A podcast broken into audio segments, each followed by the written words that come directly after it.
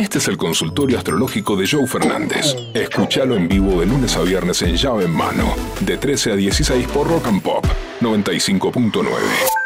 Cierto, bebé. Míralo, mi gurú me contiene como tú, ámalo, óyele, es genial, acércate, ya verás,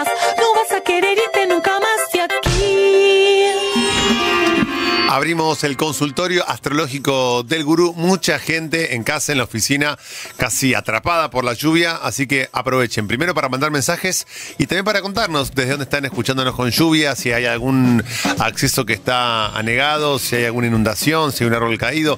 Todo lo que nos cuenten y nos compartan de cómo está la lluvia en la ciudad o en el lugar a donde ustedes están nos sirve muchísimo para también ayudar a otros oyentes que quieren saber cómo volver a casa. 11 70 82 0959. Contanos cómo está la lluvia, por dónde estás. Gurú, buenas tardes, ¿qué tal mesa? Mi nombre es Daniel. Hola. Bueno, yo soy ariano, Daniel. tengo una compañera de vida de hace 22 años que es de Pisces y bueno, queríamos saber qué, qué nos depara para el año que viene o los años venideros. Bueno, saludos, muy bueno el programa, gracias. Gracias a vos, Daniel. Un abrazo gigante para vos y un beso para tu compañera de vida. Qué lindo, qué emocionante que después de 22 años de estar juntos, alguien diga mi compañera de vida. Hermoso. Y que lo digas como ariano me enorgullece aún más, porque Aries, que es un signo bastante impulsivo y es más como de, de- de- del momento y no de la proyección, que después de 22 años sigas así enganchado y enamorado, me hace creer que el amor existe. Piscis y Aries, es como, ¿viste cuando el ratón se toca la cola? Es eso, porque es el primer y el último signo del zodíaco. Aries es el que inicia y el que cierra es Piscis, por lo tanto hay una sensación ahí de apertura y de cierre que está buenísima. Eh, vos pones la parte impulsiva de la relación y ella el amor y la sensibilidad. Hermosa relación, hermosa pareja. Siempre recomiendo un vínculo de Aries con Piscis, porque Aries lo saca a Piscis del letargo, de esta melancolía y de esta cosa medio romántica. Y Aries le dice a Piscis, vamos, dale, jugátela. Y Piscis le dice a Aries, acostate un ratito, vamos a dormir una siesta y a pensar que la vida es un ratito. Está genial esa combinación. Tienen para 22 años más. Gurú, buenas tardes. Eh, yo, Acuario, ella, Cáncer. Me puse de novio hace un mes. ¿Qué, qué me, qué me depara el destino? Acuario y Cáncer en los papeles son signos antagónicos, porque Acuario es desapego, es libertad, es sentir que quiero mi libertad y mi vida, que no quiero enamorarme para toda la vida. Y Cáncer a los 15 días ya te pide matrimonio, los nombres de nuestros hijos, vamos a, a vivir juntos, cómo les ponemos. La realidad es que es un vínculo que y está buenísimo esto para todos los vínculos, que el otro me, me enseñe o me dé cosas que yo no sé. Entonces, ¿y qué es lo que no sabe Cáncer Gurú? Y Cáncer no sabe practicar el desapego.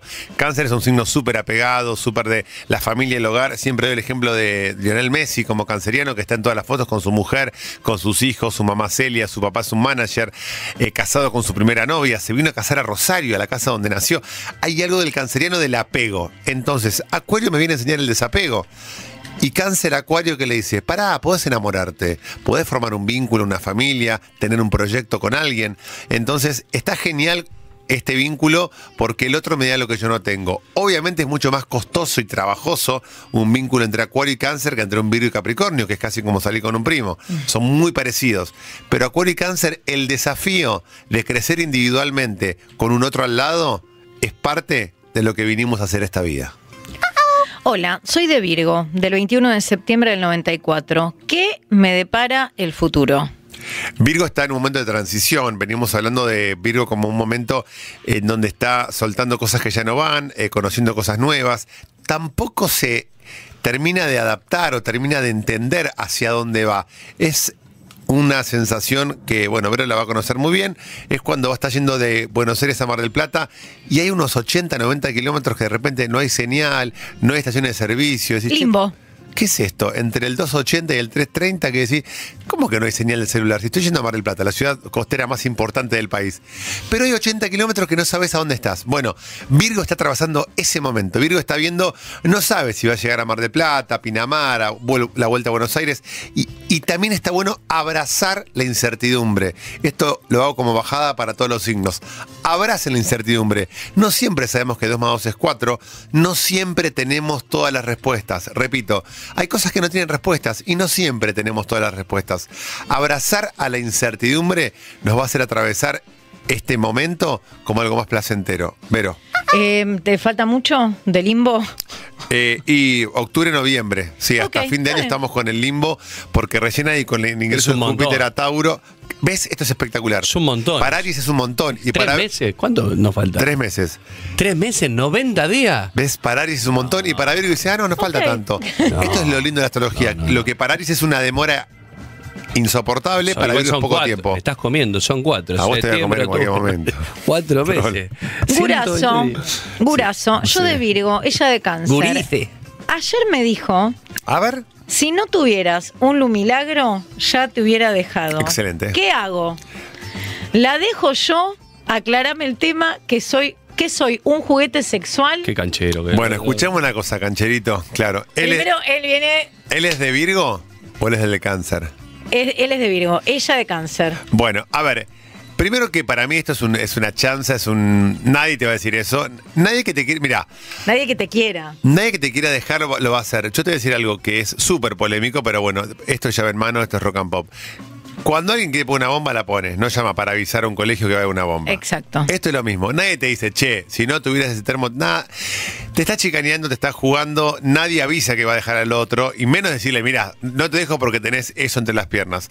La realidad, y es rarísimo igual que una canceriana esté abrazada a esta idea, pero me A encanta. este, a este era un milagro. Hasta el milagro. Pero me encanta, ¿sabes qué? Que Virgo y Cáncer son dos de los signos que están más pendientes del otro. Son dos signos que yo los llamo de servicio.